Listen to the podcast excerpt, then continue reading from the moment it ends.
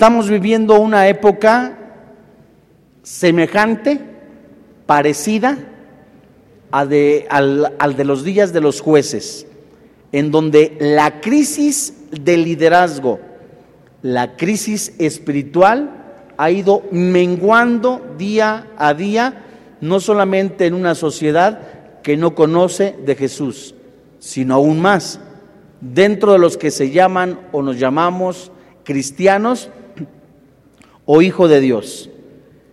¿Qué sucedió cuando, o qué sucede cuando empieza el liderazgo a venirse abajo? ¿Qué pasa cuando el liderazgo de un varón no se lleva a cabo de una manera santa? ¿Qué sucede cuando un varón santo de Dios no ejerce como sacerdote de casa, como varón de la familia? La Biblia describe en el libro de Nehemías una consecuencia y aún más el esfuerzo humanamente, seguido de esto, el arrepentimiento para la reconstrucción del muro de Jerusalén. Jeremías, en Lamentaciones, explica literalmente la revelación de Dios del juicio por la falta de liderazgo, en donde los padres no ejercían el liderazgo que deberían de hacer, donde también la Biblia nos enseña, nos muestra que cuando papá no ejerce el liderazgo que debe de desempeñar, seguro los hijos empezarán a tener confusión, empezarán a tener crisis emocionales y como consecuencia el enemigo toma posesión del campamento. En Isaías capítulo 49 versículo 15, un grito desesperado de del pueblo de Dios en donde no veían respuesta a sus oraciones. Dice la Biblia, ¿se olvidará la mujer de lo que dio a luz para dejar de compadecerse del hijo de su vientre? Aunque olvide ella, dice Dios, yo nunca me olvidaré de ti. He aquí que en las palmas de las manos te tengo esculpida, delante de mí están siempre tus muros. Este verso 16 nos enseña que Dios esculpe nuestras vidas en sus manos. En lo que las murallas de Jerusalén son una protección para el pueblo de Dios, la oración, la comunión con el Señor Jesucristo, la vida de santidad es una protección en la vida del cristiano. Estas murallas por causa del pecado, del pecado estaban en ruinas. Todos los cristianos llegamos a Cristo en ruinas.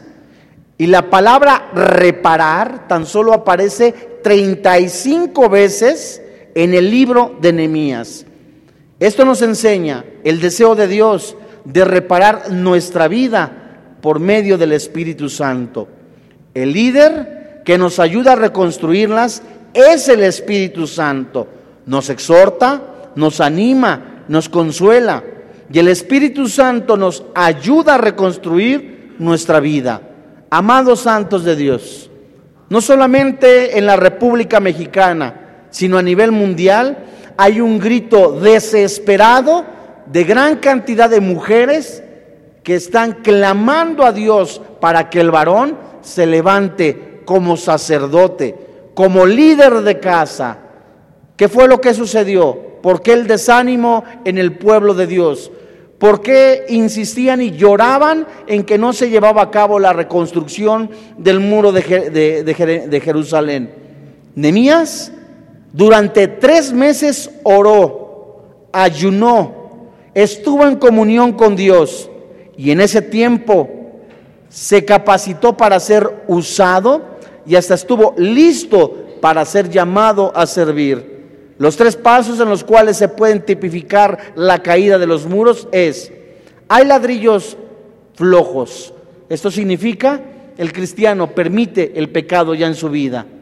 Hay grietas ya en el muro. Esto nos enseña la falta de oración, una comunión rota con el Señor Jesucristo. Y como consecuencia hay un hoyo Y en esta comunicación, en esta comunión rota, viene el ataque satánico. ¿Qué sucede cuando llega el tiempo de restaurar en nuestra vida? Nos podemos preguntar. ¿Habrá enemigos dentro de nosotros mismos que impiden esta reconstrucción? ¿Será que Dios quiere levantar hoy día al varón como un padre modelo guiado por la palabra de Dios? ¿Un sacerdote temeroso de Dios? Pero la pregunta es, ¿cómo se logra la reconstrucción en la vida de los varones? ¿Qué obstáculos se presentan de tal manera que uno se pueda sentir desanimado en una lucha interminable, en una lucha intimidatoria, en una lucha en la que, Dios mío, de aquí nunca voy a salir? Hoy veremos a la luz de la palabra de Dios un mensaje titulado Amor que lucha contra la oposición. Vayamos todos a Nehemías capítulo 4.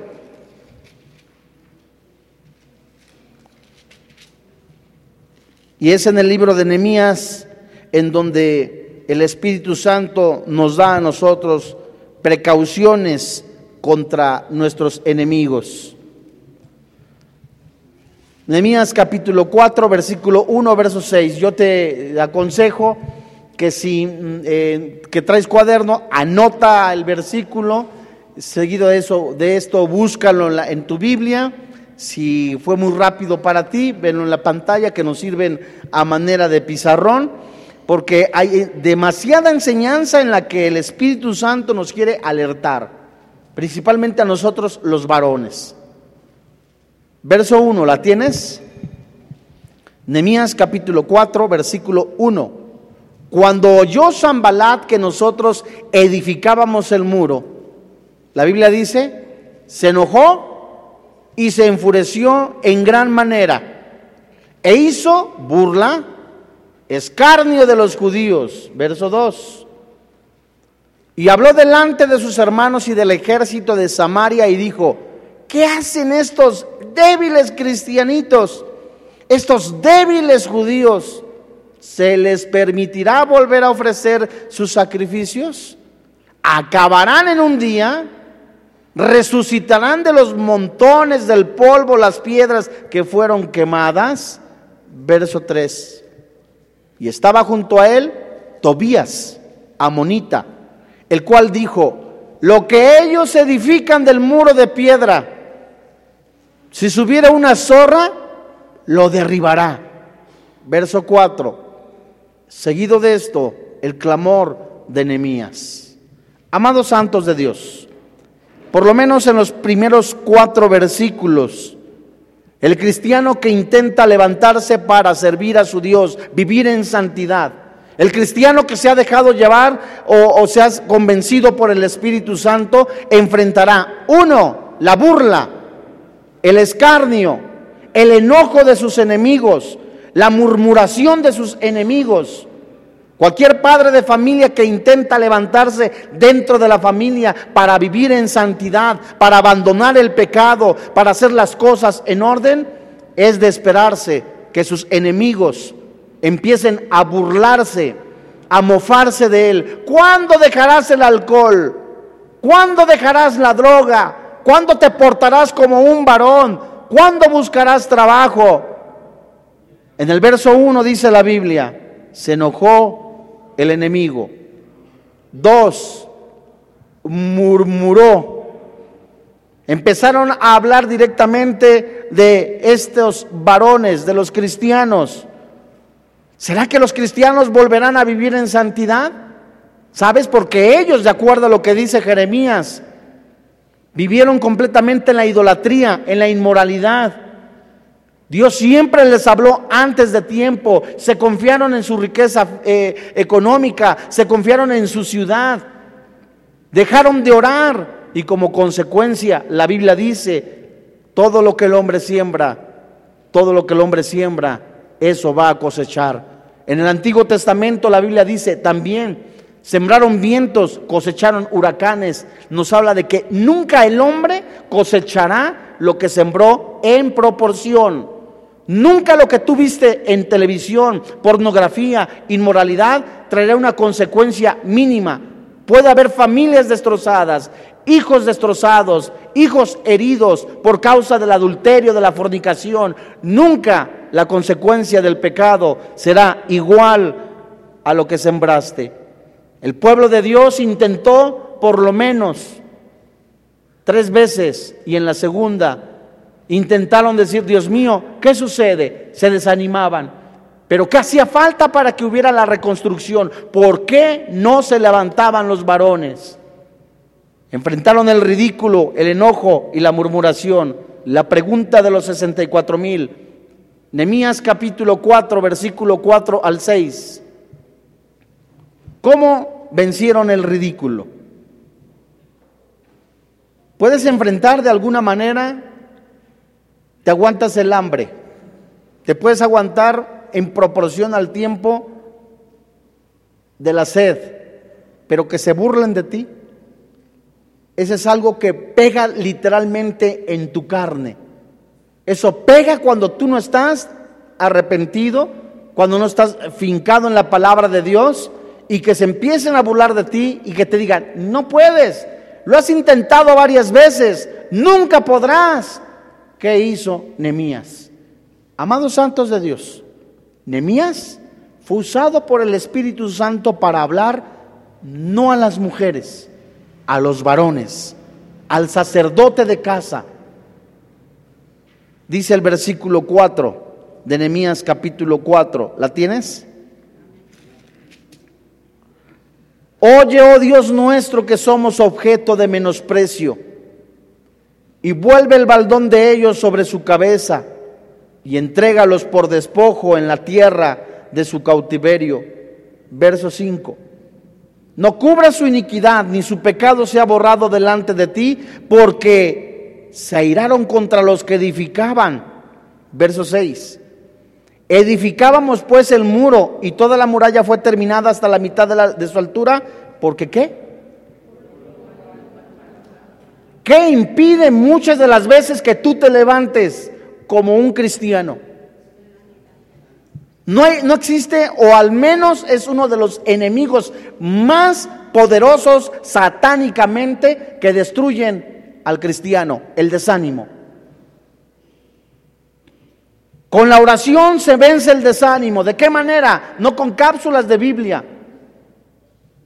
A manera de vivir la palabra de Dios. A manera de reconocer el pecado a manera de decir, Dios mío, no te he buscado con todo mi corazón, con todas mis fuerzas. Lo he intentado varias veces, pero en mis fuerzas. He querido levantarme, he querido hacer esto, aquello, lo otro, pero en mis fuerzas. Y no he reconocido mi pecado. Quiero hacerlo a mi manera, quiero hacerlo de una manera únicamente a mi beneficio. Por eso el pueblo de Dios no se levantaba. Querían hacer las cosas de la manera que ellos querían. Querían tener éxito, querían tener fama, popularidad, dinero, pero la manera que ellos lo querían. Y no buscaban primeramente a Dios. Con la oración, con la oración el pueblo de Dios empezó el Espíritu Santo a hablar directamente a su espíritu. Levántate, vive en santidad. Y cuando una persona empieza a decir, Dios mío, ¿ya para qué? ¿Ya para qué todo esto? Alguno dirá, perdí mi esposa, perdí esto, perdí dinero, perdí aquello. ¿Ya para qué? Mi motor era entonces mi familia, mi motor era aquello lo otro. Qué bueno que sea tu motor, pero el motor principal para seguir adelante es el Señor Jesucristo. Nemías enfrentó también la provocación, la violencia, la amenaza de la fuerza, la intimidación El primer obstáculo, ¿cómo fue vencido, amados santos de Dios? No oigo. Esa es la consecuencia de la oración. El resultado de la oración, el ánimo. No hay peor, vuelvo a recapitularlo, a repetirlo, a reiterarlo. Hay un enemigo poderoso. ¿Cómo entró ese enemigo en tu vida del desánimo? Gracias a que no oras. Gracias a que no te disipulas. Si la esperanza del cristiano es ver algún día cara a cara al Señor Jesucristo, es un motor impresionante en tu vida, dado por el Espíritu Santo para abandonar la manera de vivir en cuanto al pecado, de buscar a Dios con todo tu corazón. Y, el, y la palabra de Dios nos enseña que al llegar en la oración, el Espíritu Santo que está dentro de ti te da el dunamis, el poder Ningún cristiano, amigo que me escuchas, hermano que me escuchas, podrá vencer la tentación, la provocación, si no es lleno del Espíritu de Dios. Nehemías capítulo 4. Espero ser claro. Verso 7. Pero aconteció cayendo Zabalad y Tobías y los árabes y los amonitas y los de Asdod que los muros de Jerusalén eran, ¿qué dice la Biblia? Eran reparados, porque ya los portillos comenzaron a ser cerrados. Dice la Biblia, se encolerizaron mucho. Y dice el versículo 8, y conspiraron todos, ¿cómo? Se pusieron de acuerdo. No vamos a permitir, decían ellos, que se levanten. Uno, es una fuerza económica que se puede levantar en contra de nosotros. Dos, ellos lo veían primero en el Pontesiano económico. Dos, si se levantan como hombres guerreros de Dios, serán un ejército invencible porque Dios está de su lado. Y conspiraron todos a una para venir a atacar a Jerusalén. ¿Y qué dice la Biblia? Y hacerle daño. Un grupo de enemigos enfurecidos conspiraron, se pusieron de acuerdo, hermano en la fe. En estos días y en toda la historia de la iglesia cristiana, no estamos para jugar a la iglesita. Es tiempo urgente de que el varón, el varón, el hombre de la casa, el sacerdote, tome en serio el riesgo que hay de vivir para el pecado. Con el pecado no se juega. Un grupo de enemigos enfurecidos conspiraron, unieron sus fuerzas malvadas. Y la pregunta es que en medio de la provocación física, en medio de la burla, en medio del escarnio, ¿qué hizo Nehemías? Tipifica, tipifica, nos enseña el varón que guiaba a los padres. Dice el verso 9. Entonces oramos a nuestro Dios. ¿Qué hizo el pueblo de Dios? Entonces oramos a nuestro Dios y por causa de ellos pusimos guarda contra ellos, la Biblia dice, de día y de noche. ¿Qué hizo el pueblo de Dios? Uno, ¿qué volvió a hacer el pueblo de Dios? Orar. Orar, dijo el mismo Señor Jesucristo, para que no caigas en tentación. Orar para que vuestro adversario, el diablo, orar, ese es, digamos, es el sostén, es la forma de hablar al Señor Jesús, es, es la manera que el Espíritu Santo te llena la comunión con el Señor Jesús. Orar. ¿Y a quién? A Dios. Y dice otra cosa, pusimos guarda contra ellos de día y de noche. Amados santos de Dios las medidas de seguridad. ¿Esto qué significa? Habla también, pusimos guarda, el sacerdote como un atalaya, como un guerrero, como un guardia, vela por la familia, previene a la familia, disipula a la familia, ora por la familia, ora por la esposa, ora por los hijos, dice la Biblia, que pusieron medidas de seguridad, pusimos guarda. ¿Qué significa esto? Sí, eran vigilantes. Dentro de la iglesia tenemos que también cuidarnos las espaldas. Dice la Biblia también, no se confiaron en sus fuerzas, sino en Dios. Y la oración a Dios es una fuerte amenaza al enemigo y una victoria para el cristiano. Marcos capítulo 14, versículo 38.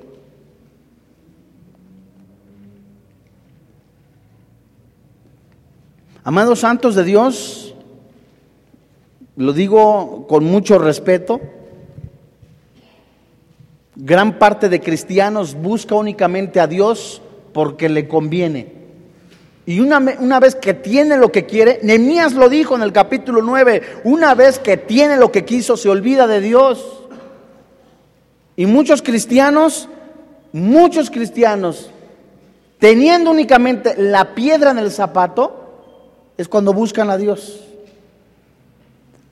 Orar con Dios es uno de los grandes privilegios que tiene el cristiano. Es hablar con su Creador, con su Salvador. Marcos capítulo 14, verso 38, ¿qué dice la Biblia?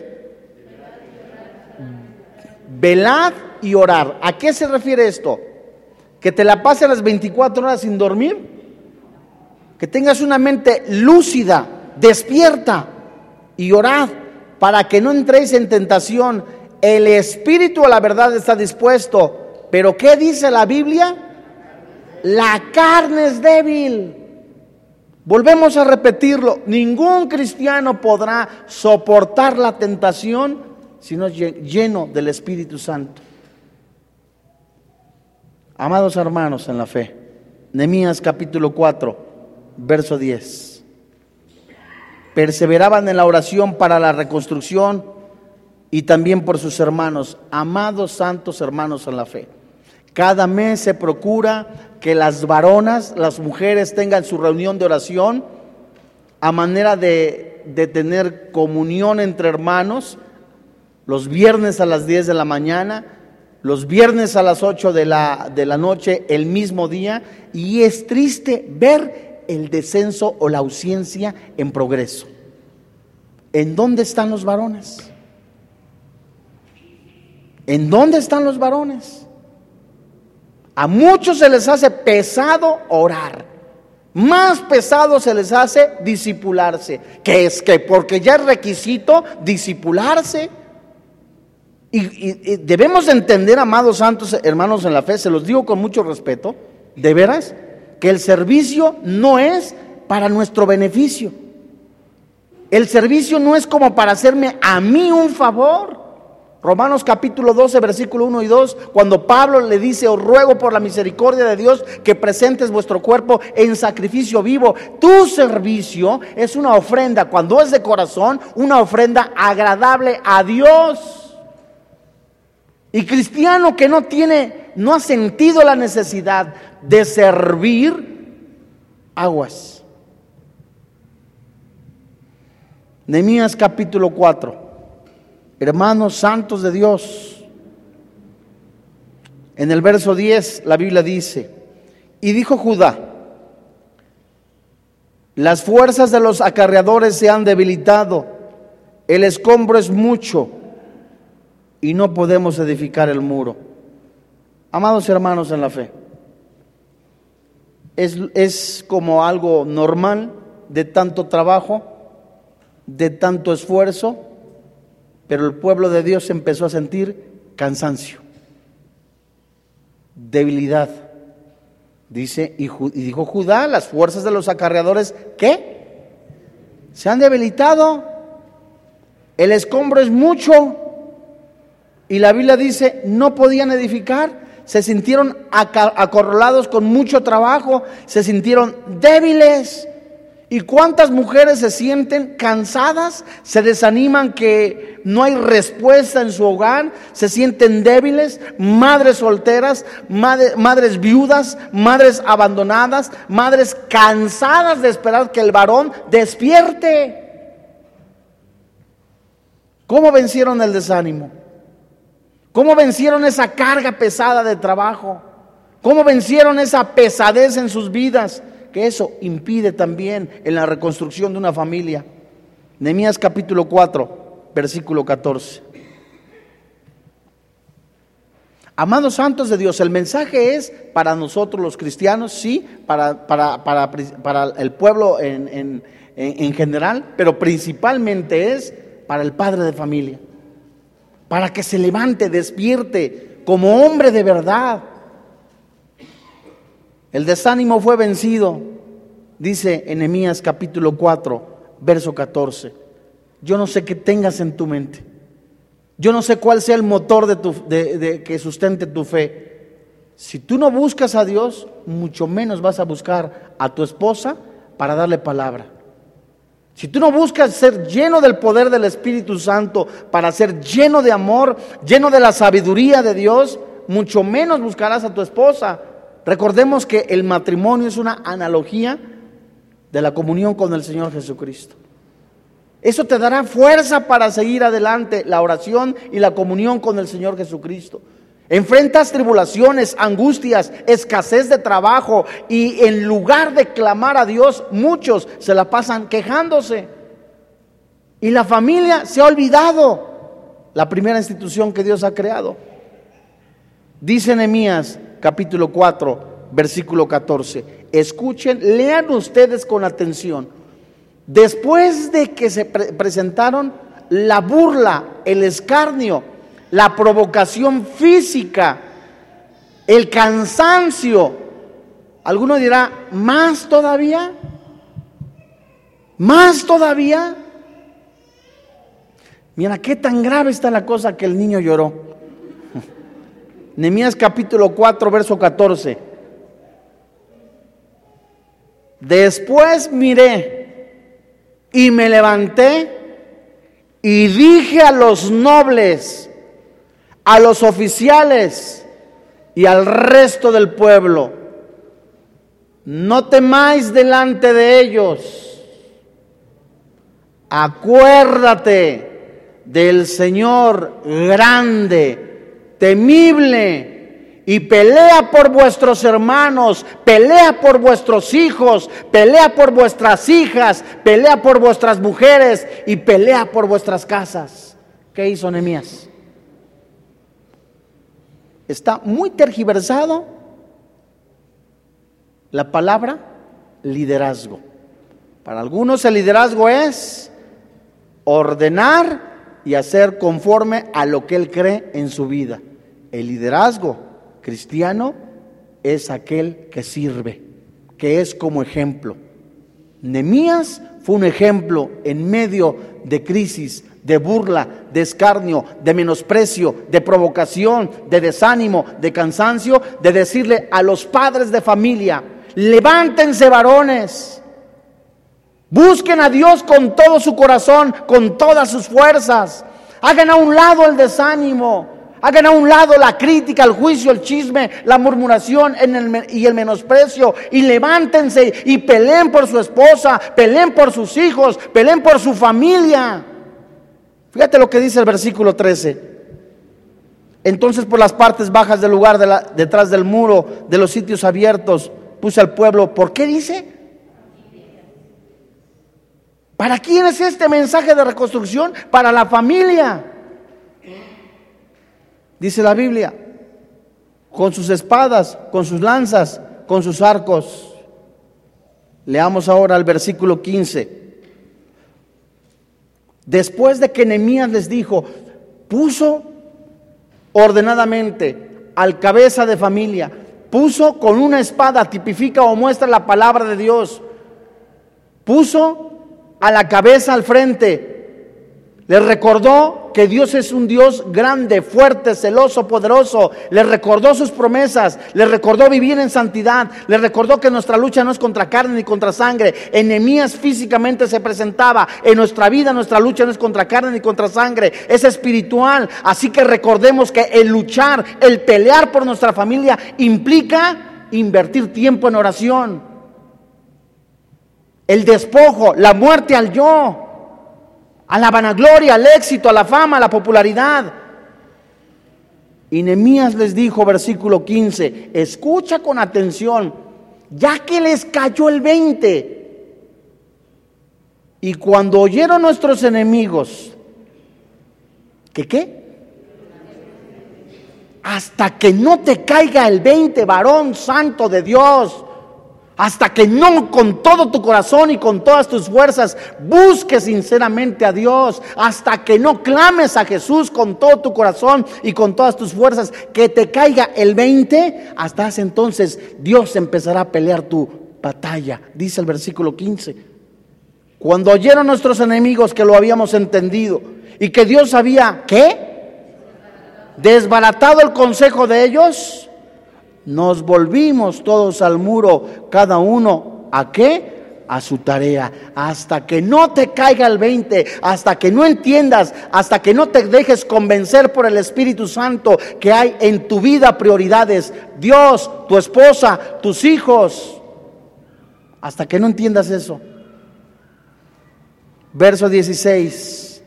Desde aquel día, la mitad de mis siervos trabajaba en la obra y la otra mitad tenía lanzas, escudos, arcos y corozas, corazas, y detrás de ellos estaban los jefes de toda la casa de Judá, los que edificaban el muro, los que acarreaban, los que cargaban, con una mano trabajaban en la obra y en la otra tenían que con una mano la palabra de Dios, varón santo, y con la otra el trabajo, con una buscando a Dios con todo tu corazón y con todas tus fuerzas, y con la otra tus deberes en la casa.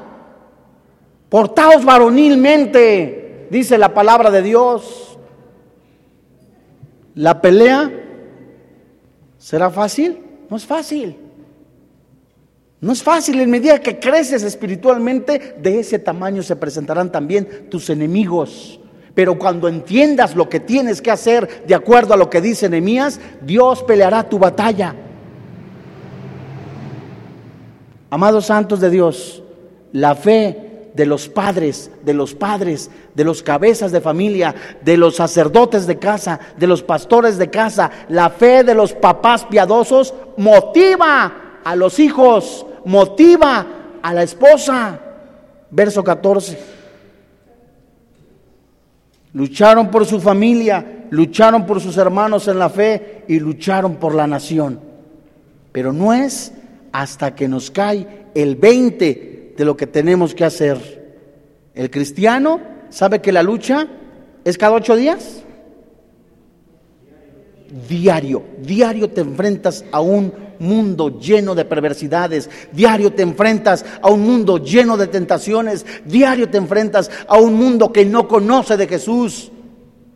La luz vino a los hombres, la verdadera luz vino a los hombres, pero los hombres amaron más las tinieblas.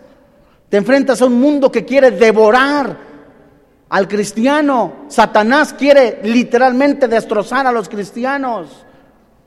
A los del mundo ya los tiene. Ellos vencieron el ridículo, vencieron la provocación, vencieron el desánimo. ¿Era todo? ¿Qué dice Nehemías capítulo 4, versículo 11? Papá, papá que me escuchas, observa, ten cuidado de lo que tus hijos meten a casa. Papá, como una atalaya, Levántate más temprano, ora por tus hijos, por tu esposa, pelea por ellos. Papá, sé un sacerdote, sé un hombre de, verdad, un varón verdadero. Fíjate, Emías capítulo 4, verso 11. Ya enfrentaron, les digo, el ridículo, la provocación, el menosprecio, el desánimo. ¿Ahora qué van a enfrentar? La intimidación. Verso 11. Y nuestros enemigos dijeron, ¿qué dijeron los enemigos? No sepan. Un cristiano que vive para el pecado pierde el discernimiento. Un cristiano que vive más para la carne, que vive más para el pecado, que más para los placeres, dice la Biblia, el pecado nubla el entendimiento. Un cristiano que no se disipula, un cristiano que no busca de Dios, verá las cosas, el pecado común y corriente. A lo bueno le llamará malo, a lo malo le llamará bueno. Ha perdido el discernimiento. Y ese es el objetivo de Satanás. Y nuestros enemigos dijeron, no sepan, ni vean. ¿Tú crees que el enemigo te va a mandar un mail diciéndote, en ocho días te visito? No. No sepan, ni vean hasta que entremos. ¿Por dónde? En medio de ellos.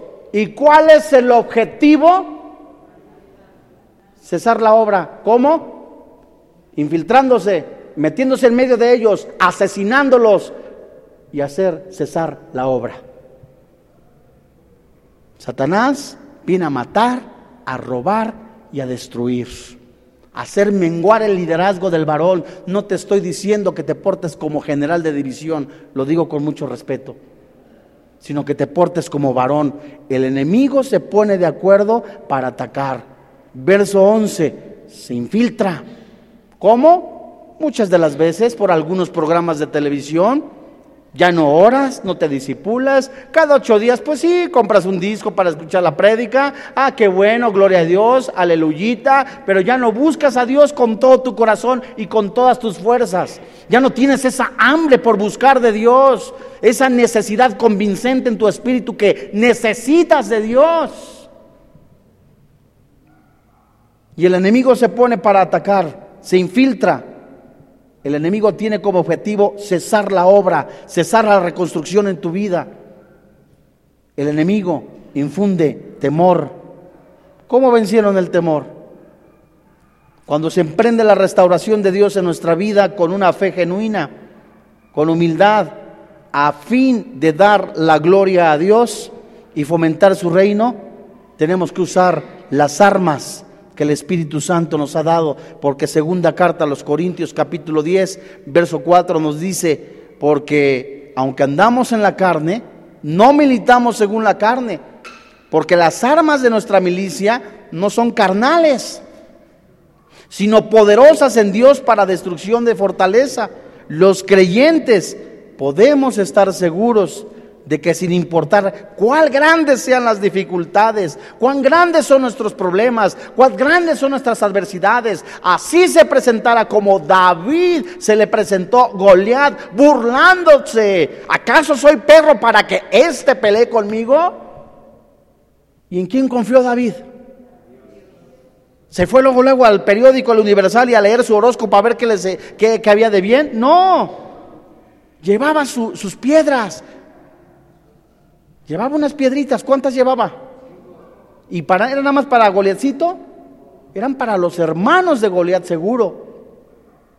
Él estaba confiando en las estrategias en su carne él estaba confiando en un Dios sobrenatural, en un Dios que es grande, fuerte, celoso, poderoso, el mismo que está en tu ser, el mismo que cuando tú clamas con todo tu corazón y con todas tus fuerzas, responde a tu llamado si eres sincero, si has reconocido tu pecado, si de verdad le amas con todo tu corazón. Nehemías capítulo 4, versículo 20. Te encuentras en medio de la angustia, de la desesperación, de la crisis emocional. Te encuentras en medio de tantas cosas que están menguando tu ánimo. Hermano, no vayas a consultar a la doctora corazón. No vayas a consultar a la bruja, al hechicero. Ven a la familia en la fe. Uno, Mateo 6:33, busca con todo tu corazón, con todas tus fuerzas, el reino de los cielos y su justicia. Busca vivir en santidad, busca vivir con integridad, busca vivir la verdad de la palabra en tu vida, busca amigos cristianos maduros en la palabra, que se disipulen y busca también congregarte. Nehemías capítulo 4, verso 20. En el lugar donde oyeres el sonido de la trompeta, reuníos allí con nosotros. Júntate con cristianos. Hermano, ayúdeme a orar. Hermana, ayúdeme a orar. Hermano, vamos a pelear la batalla. Y cuando entiendes esto, la Biblia dice, nuestro Dios peleará. ¿Por quién? Por nosotros. ¿Qué significa responder al llamado de Dios? Es el sonido de la trompeta. Dios está buscando verdaderos adoradores que le adoren en espíritu y en verdad. Dios está buscando hombres con deseos de vivir en integridad. Dios está buscando varones sinceros que, sean, que, quieran ser usados por el Espíritu Santo. Estos respondieron al llamado de Dios, al sonido de la trompeta. Estuvieron en unidad oraban a Dios, usaban las armas de la milicia, confiando en que Dios peleará por ellos. ¿Has visto en tu vida aparentemente que no hay respuesta a tus oraciones? ¿Has visto en tu vida cómo has ido desmeronando, desvaneciendo por causa del pecado y algo te dice, ya no puedes? Ven a los pies de Jesús. Varón santo de Dios, Dios está llamando primero, habla a los cristianos. Y Dios está buscando a hombres que deseen con todo su corazón vivir en santidad. Vamos a orar. Jesús mismo mediante su muerte en la cruz asegura la victoria del creyente. Jesús mismo está hablando a nuestro corazón, a nuestro espíritu, a despertar. Como varones no podemos darnos el lujo de tener la negligencia de vivir para el pecado. Como varones no podemos darnos el lujo únicamente de reclamarle a Dios cuando vivimos para el pecado. ¿Quiénes somos nosotros para portarnos de esa manera ingrata? perversa, maligna. Oye el Espíritu Santo, habla tu corazón, habla tu espíritu, a ti varón,